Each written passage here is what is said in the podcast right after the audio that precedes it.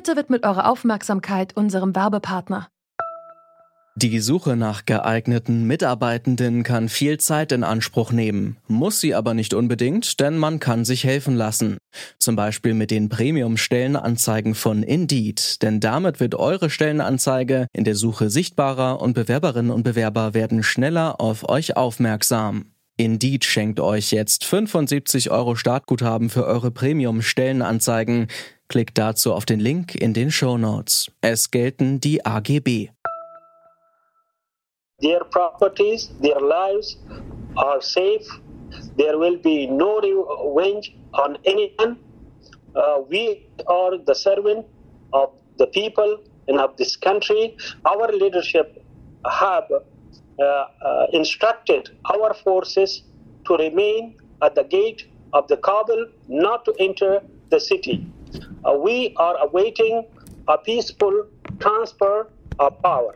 Das hat ein Taliban-Sprecher am Sonntag in einem Interview mit der BBC gesagt. Seit Sonntag haben die Taliban den Präsidentenpalast besetzt. Präsident Ashraf Ghani ist bereits ins Ausland geflohen. Viele Afghanen und Afghaninnen leben nun in Angst, Tausende versuchen zu fliehen. Denn die Erinnerungen an die gewaltvolle Herrschaft der Taliban in den 1990er Jahren und an aktuelle Taten der Taliban sitzen tief. Doch die Taliban haben angekündigt, die Macht friedlich übernehmen zu wollen und schlagen damit einen anderen Ton an als noch vor 20 Jahren. Aber kann man den Versprechen der Miliz trauen? Wir fragen uns heute, haben sich die Taliban verändert? Es ist Montag, der 16. August 2021. Mein Name ist Laralina Gödde. Hi.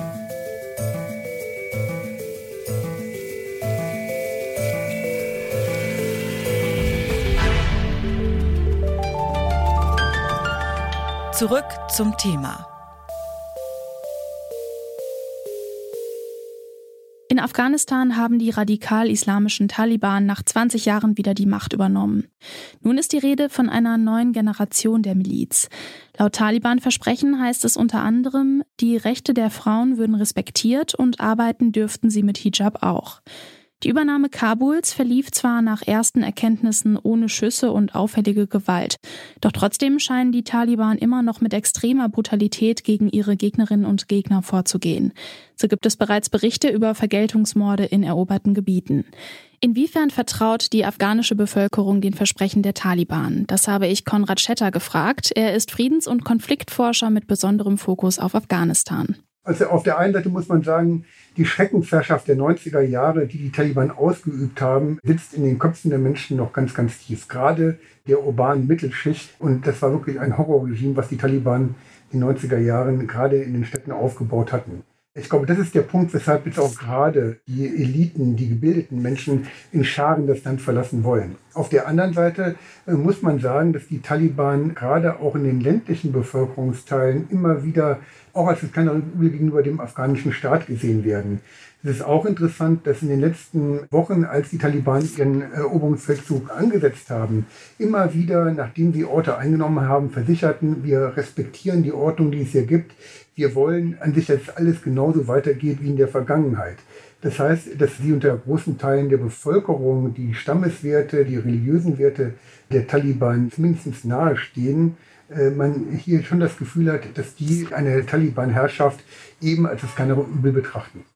Warum hat sich die Strategie denn so geändert? Also warum hat es sich geändert von, wir führen jetzt hier eine Schreckensherrschaft hin zu, wir gehen auf die Bevölkerung ein und versuchen hier so ein bisschen die Gemüter zu beruhigen? Also zum einen hat es sich dadurch geändert, dass man mit der Intervention der Amerikaner einen Gegner hatte, den es ja vorher gar nicht gab und man sozusagen sich an diesem Gegner abarbeiten konnte. Damit konnten die Taliban eigentlich hier eine Identität gewinnen und damit auch sozusagen einen Wandel des Narrativs um die Taliban auf den Weg bringen. Das, glaube ich, ist ein ganz, ganz zentraler Aspekt, den man beachten muss. Und dann kann man erkennen, dass an sich seit naja, 2005, 2006 die Taliban immer wieder versucht haben zu zeigen, wir können auch Staat.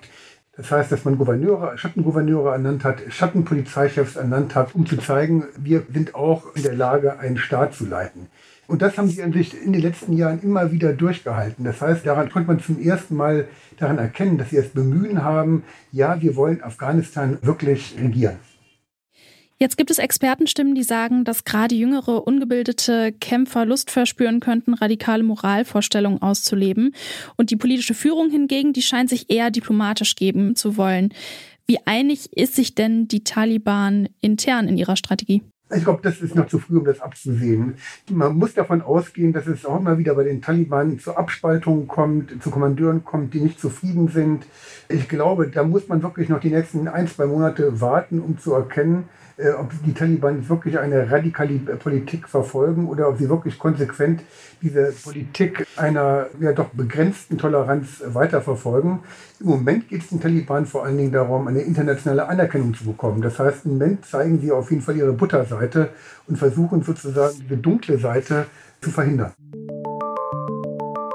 Seriös vorhersagen, wie die Taliban in den nächsten Wochen und Monaten agieren, kann wohl niemand. Doch gibt es Unterschiede zwischen den Taliban der 1990er Jahre und den Taliban heute? Das habe ich Katrin Eigendorf gefragt. Sie arbeitet als Auslandsreporterin für das ZDF und verfolgt die Entwicklungen in Afghanistan schon seit vielen Jahren. Nun, die Taliban haben natürlich 20 Jahre Entwicklung auch mitgemacht. Das heißt, sie sind mittlerweile kluge Medienstrategen, die sich auch Social Medias bedienen. Sie wissen inzwischen mit Journalisten entsprechend umzugehen, schotten sich auch nicht mehr total ab. Also sie wissen sich auch auf der internationalen Bühne zu bewegen. Das sieht man ja auch ihre Auftritte in Doha, auch aber auch in Moskau zuletzt. Sie geben sich da als Verhandlungsführer, die durchaus in der Lage sind, auf Augenhöhe mit westlichen Staatschefs zu reden.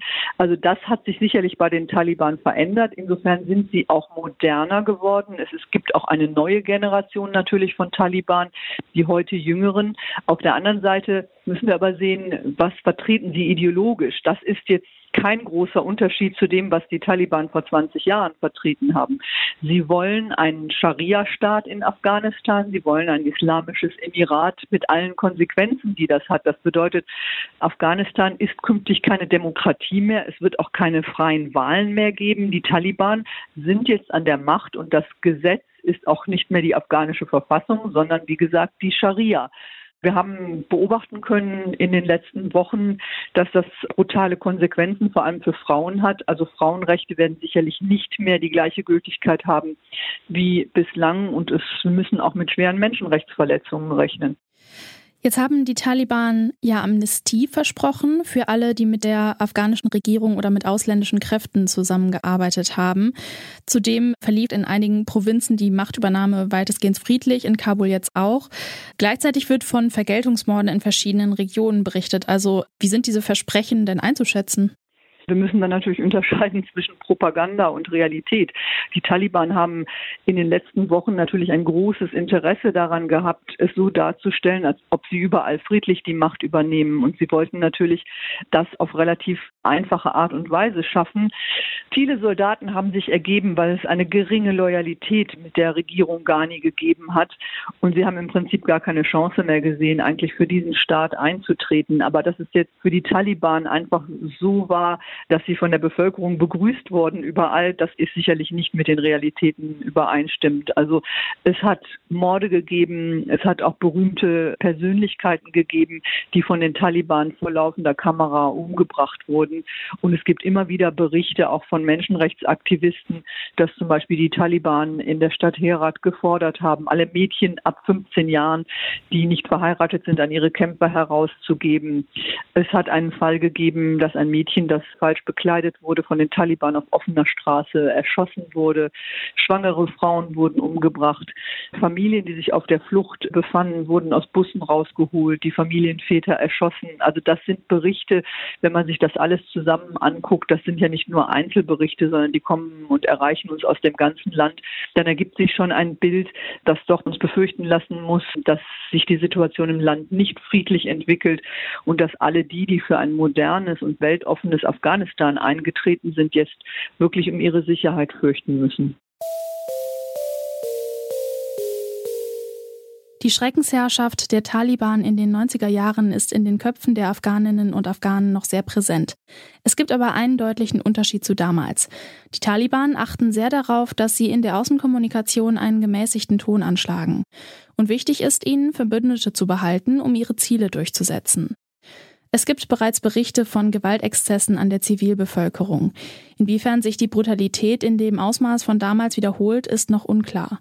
Trotzdem, unsere Interviewpartnerinnen und Partner sagen bereits jetzt, klar ist, dass die radikal-islamische Ideologie der Taliban nicht verschwunden ist und die Taliban werden sehr viele Menschen vor Ort, wie schon in den 90er Jahren, mindestens in ihrer Freiheit massiv einschränken.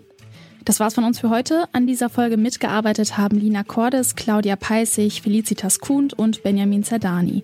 Chefin vom Dienst war Alia Rentmeister und am Mikro verabschiedet sich Laralina Götte. Bis zum nächsten Mal. Ciao. Zurück zum Thema vom Podcast Radio Detektor FM.